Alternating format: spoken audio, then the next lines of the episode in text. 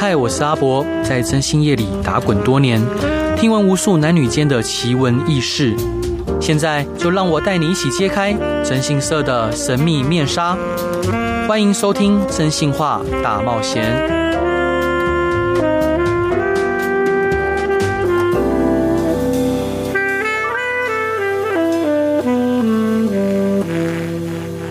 各位亲爱的听众朋友，大家好，欢迎回到飞碟电台，收听由我真心是阿宅所主持的《真心话大冒险》。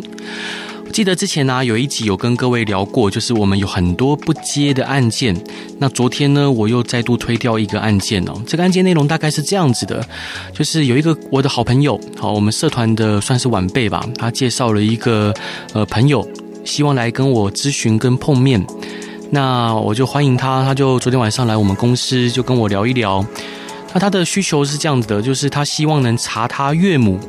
呃，上其中他他当天他看到他岳母上一台车，他希望我们调查看看，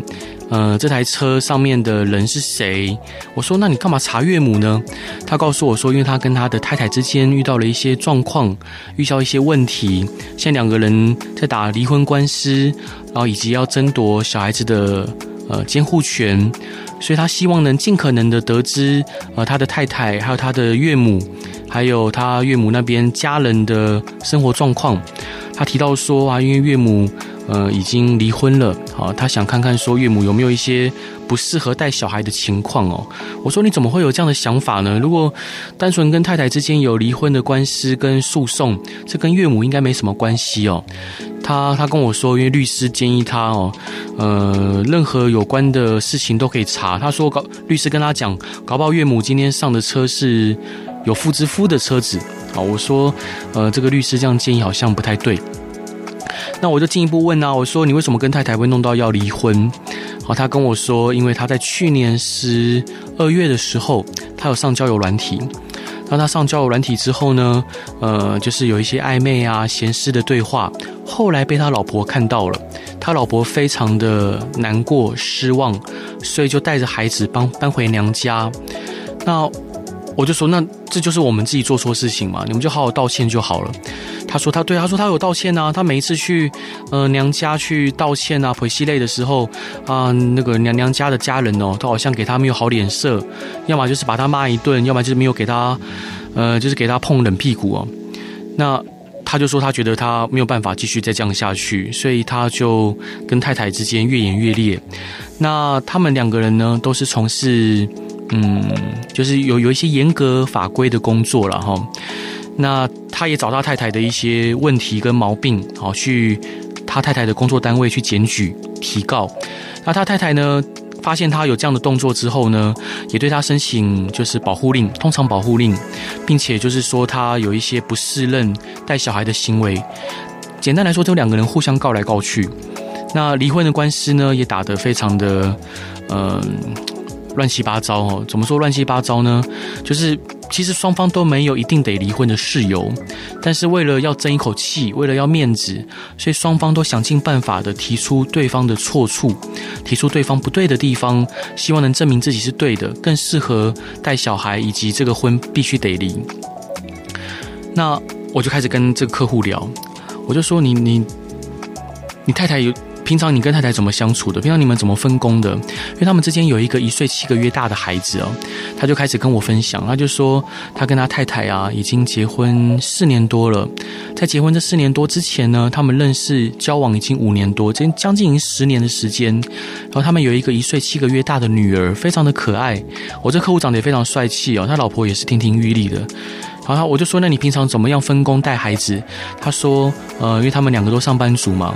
回家以后呢，呃，他会先帮家里我们客户了哈，他会把家里打扫干净，然后煮饭。这时候他太太呢会想办法把孩子先洗干净，洗好之后，那我这个当事人哈就是会把孩子擦干净，头发吹干净，然后这个这时候客户的太太就会呃把握时间洗澡，然后后来两个人就洗完澡就一起坐下来吃饭。那吃完饭之后，太太会帮忙洗碗，然后他会继续负责哄小孩子、陪小孩子玩。我就跟他讲说：“哇，其实你们的分工非常的可爱而且明确啊。”他说：“对。”然后他也开始跟我聊一些他跟他太太相处的点点滴滴。他们约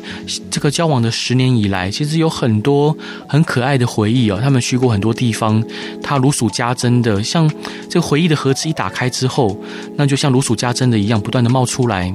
然后他就不断的跟我分享，他曾经呃带太太啊去过花莲，呃去看海，去哪边哪边哦，他就跟我分享很多他们相处的点点滴滴，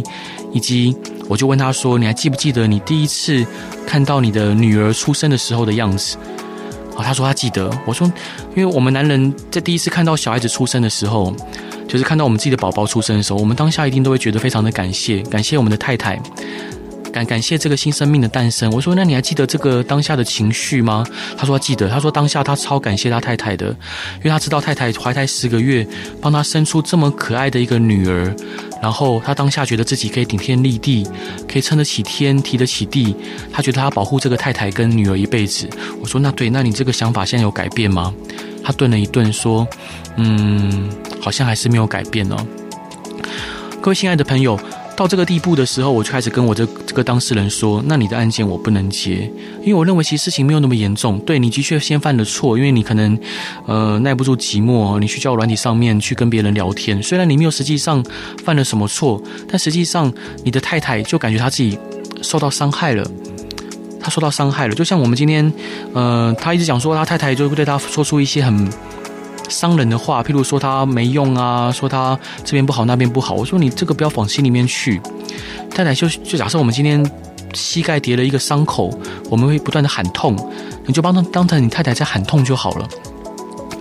那他想了一想哦，那我就去跟他说，我觉得呃，你接下来就算你跟你太太离婚，你很难再跟另外一个女人花十年的时的时间去经营，去了解彼此哦，而且他能接受你的一切好跟不好，这样的人是很难遇到的。人生有几个十年，再来，就算不管你争到小孩的监护权或没有争到小孩的监护权，你你再也不会有第二个女人那么爱你的女儿，也不会有第二个男人像你一样这么爱你们的女儿。所以你们如果只是单纯因为这样子，应该好好的想尽办法修复关系，而不是把双方的家人弄得像仇人一样。我认为这是不对的。退一万步而言，就算就算你尽了一切努力挽回，最后依然未可得，那这个挽回的过程，依然以后可以提出来，让小哥告诉小孩说，爸爸已经尽了一切努力，因为爸爸有犯错，好，但爸爸已经努力过了。我希望我们能给小孩子是这样子的一个想法跟经验。他听了听，觉得有道理。那后来我就告诉他说，我建议可以怎么做。呃，因为他太太其实是一个非常浪漫，而且非常呃在乎一些小细节的人哦。我告诉他说，你每天就写一张卡片，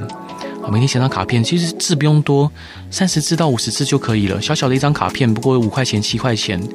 呃，然后你大概花十分钟，你写把你的内心的心绪把它写下来，因为你们之间最大的宝藏就是这十年来的回忆。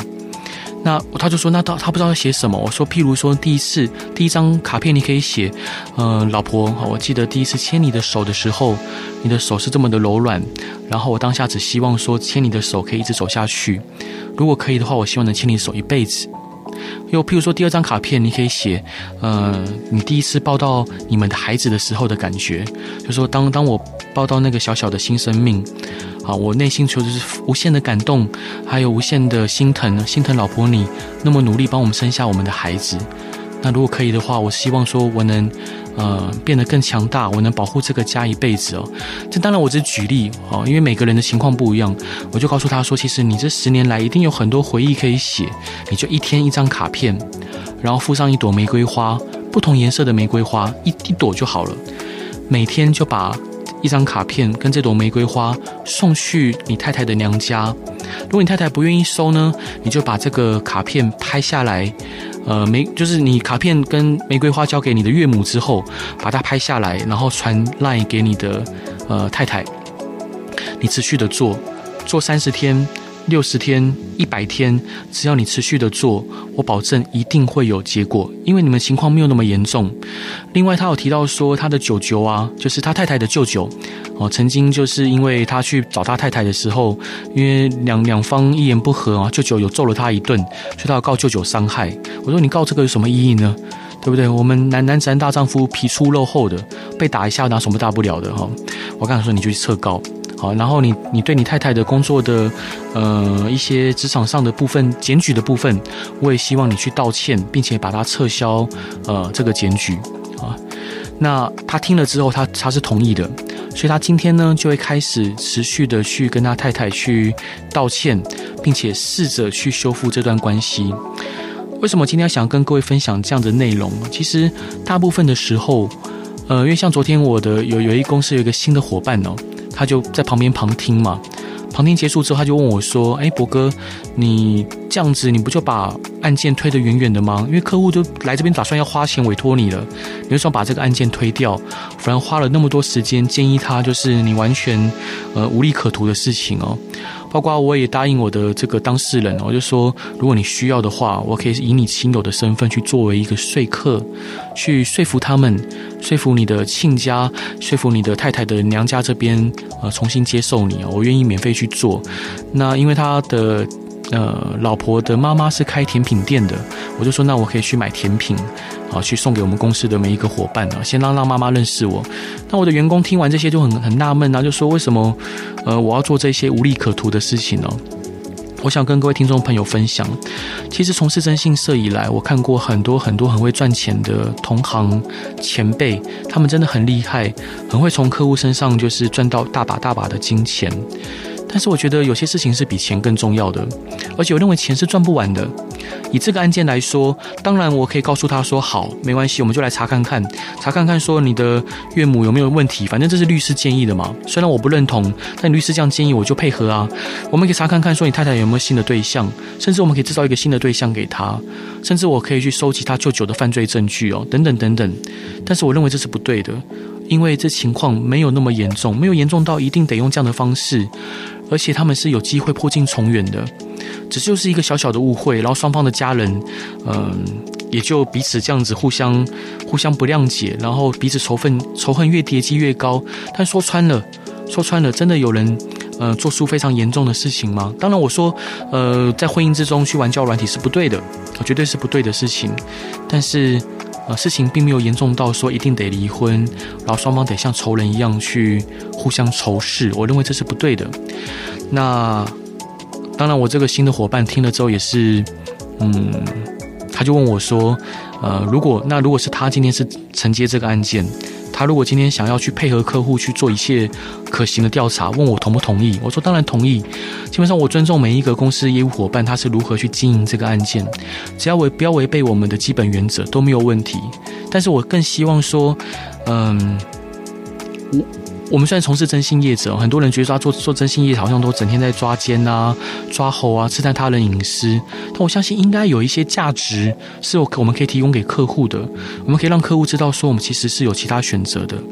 好，这一段想要分享给大家的歌是邓紫棋的《离心力》。Hello，各位亲爱的听众朋友，大家好，欢迎回到飞碟电台，收听由我征信师阿宅所主持的《真心话大冒险》。上一段呢，跟各位分享了，就是昨天呃有一个社团的晚辈哦，就是后辈介绍一个呃他的朋友来跟我咨询，然后我建议他呃没有必要去调查一些内容，我反而是建议他说好好去修复跟太太之间的关系。那当然，我们公司的其他同仁就会觉得说啊，为什么博哥你有把案件推掉？呃，在这边我想再分享一个，就是我前几天看到的一个纪录片，这是一个韩国的纪录片，它记录着一对呃老夫老妻在生命最后的旅途中，他们是如何的相处，是如何的相濡以沫。那。看了之后，我觉得相当有感触哦，在这边跟各位分享，在纪录片里面呢，他们是生活在韩国的乡下，那他们这个奶奶呢，从十几岁的时候就嫁给了这位爷爷，那这爷爷非常的宠奶奶哦，他宠了奶奶一辈子哦，然后他们在一起生活了整整七十六年，他们从来没有因为生活里面的柴米油盐而变得暗淡。那爷爷呢也非常调皮，他们在打扫院子的时候，爷爷会把奶奶扫的一堆的落叶，把它呃举起来，然后往奶奶头上撒。而这奶奶呢也会跟他就是打打闹闹。两个人虽然已经呃八九十岁了，但看起来依然像是两个天真可爱的孩子一样。那爷爷呢，非常的调皮哦，除了说会去捉弄奶奶以外呢，常常也会说一些很肉麻的话，譬如说“好爱你啊，你今天好漂亮啊，好可爱啊”。这奶奶呢，也从来不怪她肉麻，也不嫌她油腻。另外，他们有一个非常浪漫的事情，因为奶奶很怕黑，那有时候奶奶晚上会起来上厕所。那爷爷呢，知道奶奶起来上厕所，就会跟着她一起起床，然后陪着奶奶去上厕所。然后奶奶在厕所里面的时候呢，爷爷就会唱着歌，然后让奶奶知道说啊，我的老公在外面，这样奶奶就不怕黑了。每一天，每一天，这七十六年来，没有一天是呃爷爷会让奶奶独自去上厕所的。那所以说，因为这样子。简单的上厕所这件事情，就变得奶奶很幸福的一件事哦。他们就是这样子，从青涩少年陪陪伴着彼此到白发苍苍，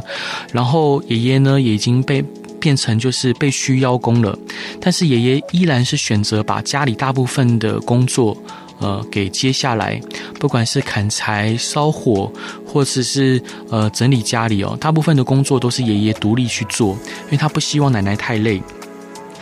然后奶奶呢做的饭饭菜非常的普通，好，就是那种比较粗茶淡饭的家庭料理。但是爷爷呢每一次吃饭的时候都赞不绝口，而且非常认真的吃。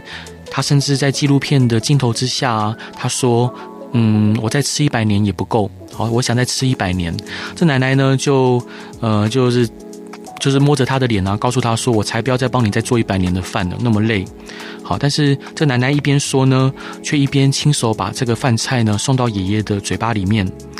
那纪录片里面，呃，后来就进入到冬天了，冬天非常的寒冷，院子里面的积雪呢也比往年的更厚。那奶奶呢就突然在纪录片里面提到一句说：“诶，听说吃雪可以让人变得耳聪目明哦。”然后，所以两个人就开始像小孩子一样，哈，在院子里面也不怕雪脏，就你你一口我一口的开始开始吃起雪来。在这画面里面，你会看到说，这两个人虽然是呃两个孤两个老人家，呃相依为命，但是你从画面里面，你完全感受不到他们的孤独，反而有一种嗯。非常安逸，而且非常让人觉得放心、轻松的安宁。那到了过年的时候呢，爷爷奶奶才有机会，呃，看到子女们哈儿孙满堂的聚在一起。那随着时间的推移，爷爷的身体就呃慢慢的每下愈况哦，因为爷爷有哮喘病，所以每天晚上呢，呃，就会他会咳嗽到凌晨半夜。那本来他们都是关着灯睡觉的。但是当爷爷的身体不断的每况愈下的时候，爷爷开始要求说他开着灯睡觉，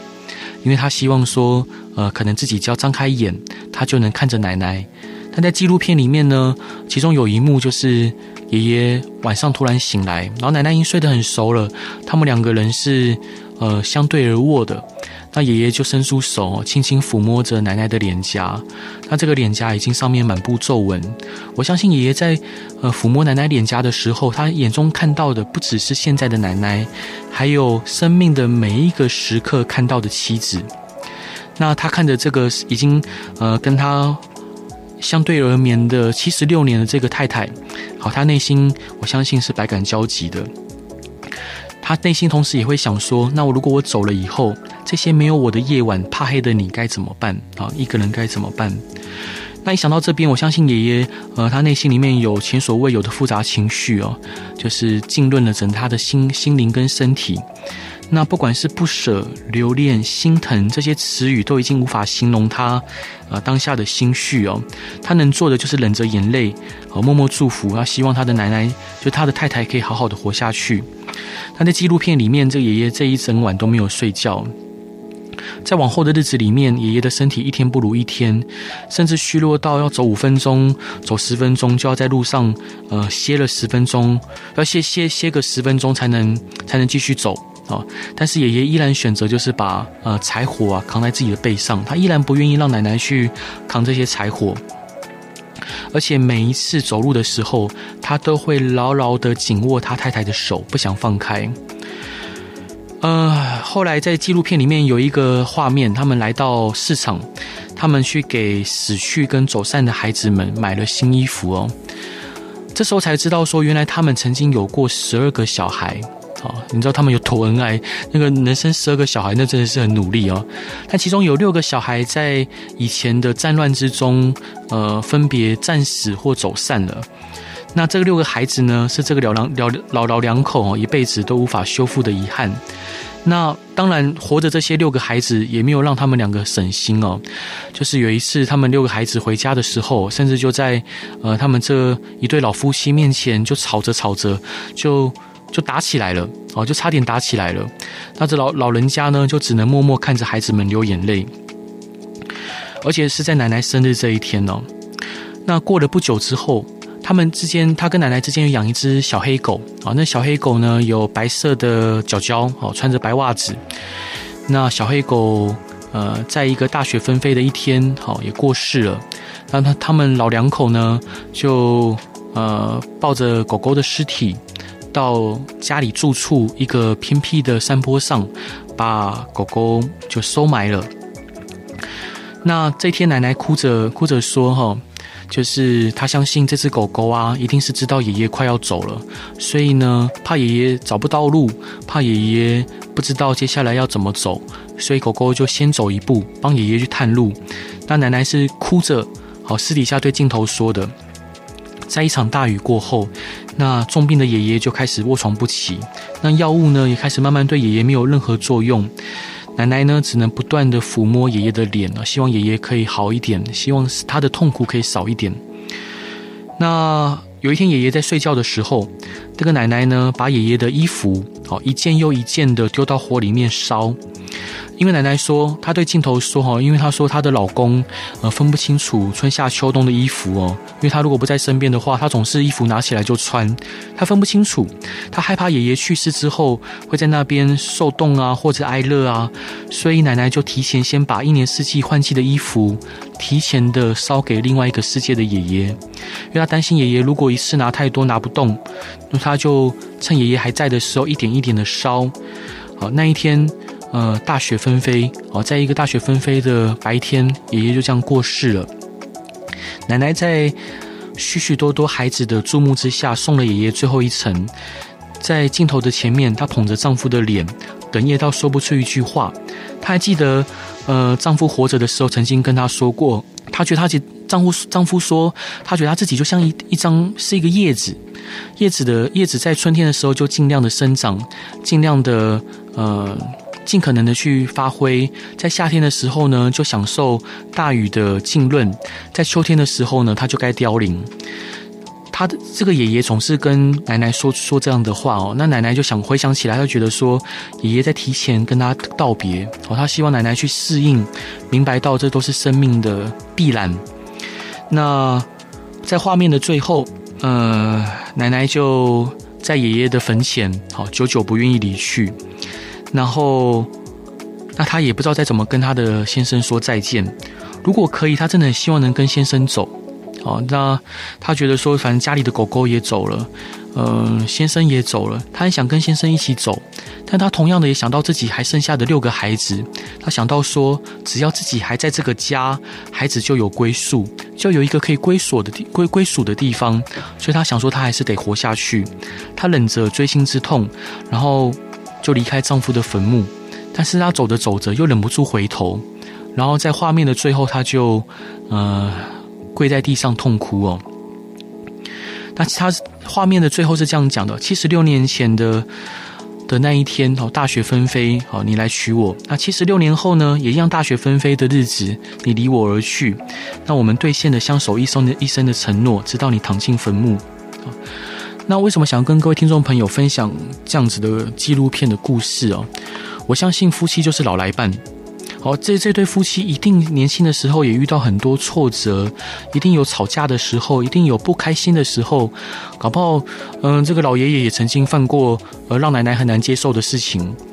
但是只要两个人有更多的爱跟包容，只要有更多的体谅跟互信，没有什么难关是过不去的。我们终究要找一个伴，终究要找一个伴，在我们最最辛苦、最就是要有一个人陪着我们走到最后。好，那回到刚刚第一段跟各位分享的那个故事，我相信，我相信这个客户就是我这个当当事人，他来找我的时候，他内心里觉得说：啊，天哪，我老婆怎么会就是提出那么多不利我事、不利于我的事证呢？他难道真的不爱我了吗？好，那他既然这样对，我要这样对他，然后不断的这样仇恨这样叠加，但他们忘记了当初呃结婚的时候，他妈妈呃就他岳母大人对他说出的一些祝福的话，他当下一定想说：对，我会守着你女儿一辈子。但是因为一些生活的一些误会。一些生活之间的互相的不谅解、不体谅，所以乃至于后面变成这样子，我觉得是非常可惜的。这段想分享给大家的歌是九一一的，跟徐若瑄的《末日派对》，我们一起来听这首歌吧。Hello，各位亲爱的听众朋友，大家好，欢迎回到飞碟电台，收听我征信社阿宅所主持的《真心话大冒险》。刚刚呢，第一段跟各位分享了，就是有一个客户他来找我，然后我告诉他说：“天哪，你不要找征信社查这一些有的没的，好好的去修复跟你太太之间的情感吧。”然后第二段呢，分享了就是最近看了一个韩国的纪录片，一对老夫妻，呃，他们相濡相濡以沫了七十六年，然后最后。呃，在大雪纷飞的日子里面，呃，奶奶把爷爷呃送走了，然后总有一天他们会在另外一个世界再相会。那今天想要跟各位讲的就是，很多征信社啊都会告诉你说：“天哪，你老公对你那么坏，你老婆对你那么的不上心，那么你就来抓奸吧，你就来收证吧。”但是我想跟各位听众朋友说啊，如果你今天真的觉得诶，老婆怪怪的，老公怪怪的，有时候不见得要找征信社去做收证跟抓奸的动作。很多很多听众朋友一定觉得很奇怪，我明明从事这个行业的，为什么我要这样说呢？因为其实很多时候，其实我们没有必要要用到这样的呃手段去做做事情呢。举例来说好了，假设今天你的老公呃他真的有你觉得他怪怪的，你开始收证，那收证的过程中，你一定会看到一些呃你不喜欢的事情，或者是你。不是那么愉快的事情，譬如说，你可能看到他跟女同事吃饭，你明明知道他们之间没什么，也没有任何亲密的互动，但是你看到这样的画面，你内心就是可能会不舒服，而这个不舒服呢，会在你心里面扎根，慢慢的在呃你们感情状况更糟糕的时候，它会冒出芽来，然后来撑破你们之间的感情呢。不管你们感情原本是多么呃坚硬的呃原石哦，都有可能被撑破。更不要说，如果你看到的内容是你无法接受的，那这个记忆跟画面会烙在你心中一辈子。我觉得，当如果你发现你的太太或者你的先生，或者是你们可能还没结婚，你们只是男女朋友，你发现他怪怪的时候，或许我们可以先。想看看到底你们之间出了什么样的问题，有没有可能透过沟通跟讨论来解决？有没有可能透过一些浪漫的仪式，或者是透过一些呃，比如说像宗教信仰来去解决这样的问题？没有必要一定要找到征信社，更不要去相信征信业者告诉你说啊，这个一定要透过抓奸才能确保你的权益啊，一定要收证，没有一定是这样子的，好，没有一定是这样子的，想尽办法先修复看看。我相信在之前在节目里面有提过一段话，就是呃，一个记者问一对老夫妻啊，为什么你们可以在一起七八十年呢？啊，这个老爷爷说，在我们那个年代，东西坏了。是要用修的，而不是把它丢掉。那反观现在，呃，很多我们的很多人的价值观跟感情观、婚姻观，你发现我们台湾的离婚率不断的上升。嗯，好像大家觉得说啊，好像一言不合没差，我就离婚啊，反正我再早就有了。我想这个想法是很可惜的。我相信每一个人结婚的时候。都是希望说彼此可以开开心心的白头偕老，没有人结婚是往着离婚而去的。所以为什么今天要因为一点小问题，呃，我们就要离婚呢？我我想没有一定要这样子的，我们尽可能去修复它。嗯，我想到其中一个案例，很久以前有一个客户，她的老公有外遇啊，有外遇，这确实有外遇。那她也委托我们调查了哦。那调查之后呢，她发现她老公跟一个酒店小姐在一起。这酒店小姐非常的年轻，她老公大概四十多岁吧，那酒店小姐大概才二十二十一二岁，她老公整个晕船呢，就三不五时就往酒店小姐的呃租的小套房跑，甚至就是每天嗯、呃、就是可能把她框出场，然后希望她不要去坐坐别个别的客人的台。所以这客户就是很很很内心很很难受啊，因为她跟她老公辛苦打拼了一辈子，好不容易家里有点钱了，结果老公一个月花在酒店小姐身上的钱就花了三四十万，她完全不能理解，她也不能接受。那但是但是后来，当她拿到我们收证的画面的时候，她选择原谅她的先生。告诉她老公说：“老公，我相信可能之前有些地方是我没有做好啊，因为其实我这刻当当事人，她是一个蛮蛮强势的女子哦，就她可能因为家里的账啊什么都是由她来管，那她老公是一个比较浪漫的人，所以对于钱啊、对于交友啊、对于做生意很多东西都不够仔细。”所以我，我这客户常常会去，诶指责他的先生，或者是否定他先生的一些价值。那后来我在跟我这客户讨论之后，他觉得说，确实这个婚姻里面他也有一些他觉得自己可以改善的地方。他就把这些画面给他先生看，他说他这些他都知道了，但是，但是他反省了整个过程。他说，他发现自己有一些很多地方是不对的，包括可能他以前会指责他先生啊，或者他会拒绝他先生的求欢啊，等等等等。他讲到最后，他先生也掉眼泪了，也掉眼泪了。后来，当然我相信很多听众朋友觉得说啊，先生外遇干嘛还要他回头，干嘛还要去反省自己哦？何必呢？哦，很多尤其很多女性朋友应该会这样想。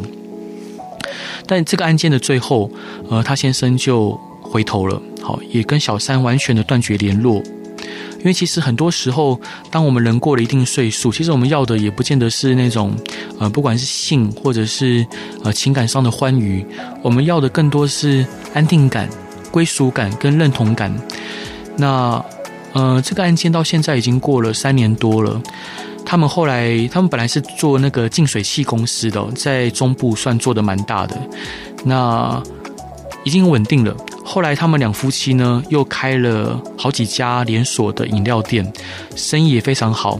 然后他们也关系，他他告诉我他的关系，他们之间的关系也比之前更好了。那客户告诉我说：“天哪，那时候如果我是选择继续煽动他去抓奸。”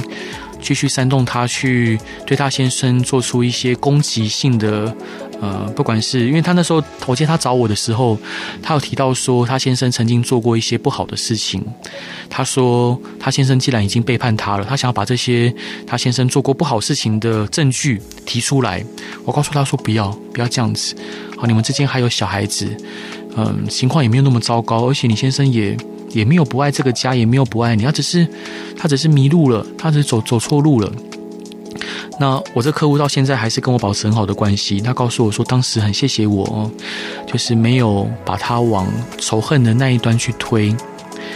同时，另外一方面就是我想到呃最近经手的一个案件，我有一个当事人，我有一个当事人，她的她她跟她男朋友哦交往已经好几年了，在交往的过程中。她曾经因为，诶，有一次跟她男朋友吵架，然后她不小心，诶，不要说不小心了哈，反正吵架，她内心就觉得不开心，就去交友软体上面认识其他的男性朋友哈，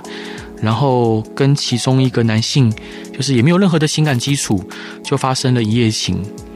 那后来她跟她男朋友和好之后，她有一天就喝了酒哦，就不小心，诶，把这个算是小秘密吗？就告诉她的男朋友，她男朋友非常的痛苦，而且难以接受。从此之后，她发现男朋友对她的态度就完全不一样了，也不太碰她。然后原本两个人有计划要结婚的，嗯，那男朋友也开始好像都尽量避而不谈这样子的问题跟状况。那我这个当事人他非常的痛苦，非常的难过。他告诉我，他问我说，到底能怎么样解决这样子的问题哦？他是不是该放弃这段情感？那后来我就为他制定了一套方案，啊，一套方案，协助他怎么样去重新挽回她男朋友的心。那从这个案件到现在过到现在已经整整一个半月了。呃，其实我我我相信她男朋友会开始不愿意碰她，或者是开始。不愿意跟他谈结婚方面的问题，更多的就像我刚第一段讲的，他内心感到痛苦，感到难过，感到悲伤。他想到这事情，内心就感到无无比的刺痛哦。他必须得适应这样的东西，这样的情绪，所以说他才会呃尽可能的去远离他的女朋友。那现在经过一个半月的呃努力哦，那男朋友已经慢慢愿意跟他重新回复到谈未来的的状态，然后他们两个之之间的亲密关系也呃变得就是频率比较正常。那像以这个案件里面还有一个非常大的关键角色就是信仰，因为她男朋友是一名基督徒。好，那我这个当事人呢，他家里是呃拿香拜拜的。好，所以她以前，呃，她都不太愿意去陪她的男朋友去上教会。但是我告诉她说，呃，如果哦你也希望说能恢复跟你男朋友之间的关系，或许你可以尝试着有着一起共同的信仰。好，那她听了我的建议，她就去了。那在她她她第一次陪她男朋友去教会的时候，男朋友还非常惊讶，说：“诶，你怎么今天会愿意来？”那后来她听着就跟着男朋友一起唱诗歌，一起祷告。突然她就感受到感动啊，她就泪流满面。她突然感觉到自己原来当初是对她男朋友有那么大的伤害啊。然后她当她掉眼泪的时候，她男朋友也跟着就把内心打开来了，也跟着流泪哦。那两个人就互相一起为彼此祷告，然后把他们之间的问题跟困难摆在祷告里面，交给上帝，让神去引导。其实，在我们呃从事征信业的过程之中，因为本身基督徒，那有我常常也会为我的当事人或者我的客户，甚至是我客户的对照祷告。我们希望呃神可以保守他们前方的道路，给他们一条回家的路。那像以这个案件来说，或者像很多其他的案件，很多时候我们都以为已经无可挽回了，或者是这个婚姻好像已经呃救无可救了，但是最后最后。嗯，不知道为什么，当我们摆在摆摆在祷告里面，很多时候我们本来以为已经没有方法了，神依然给我们一个道路，一个新的机会跟契机，是我们想都没有想到的。然后我们当事人依然最后有机会修复。那今天想要分享这一些，只想跟各位听众朋友分享说，很多时候我们遇到了婚姻跟感情的问题，不要急着放弃，也不要。呃，用很多的情绪啊，跟仇恨加注在对方身上。回想一下，回想一下当初可爱的对方，回想一下你们第一次牵手的情景，回想一下你当初想追他那时候的感觉，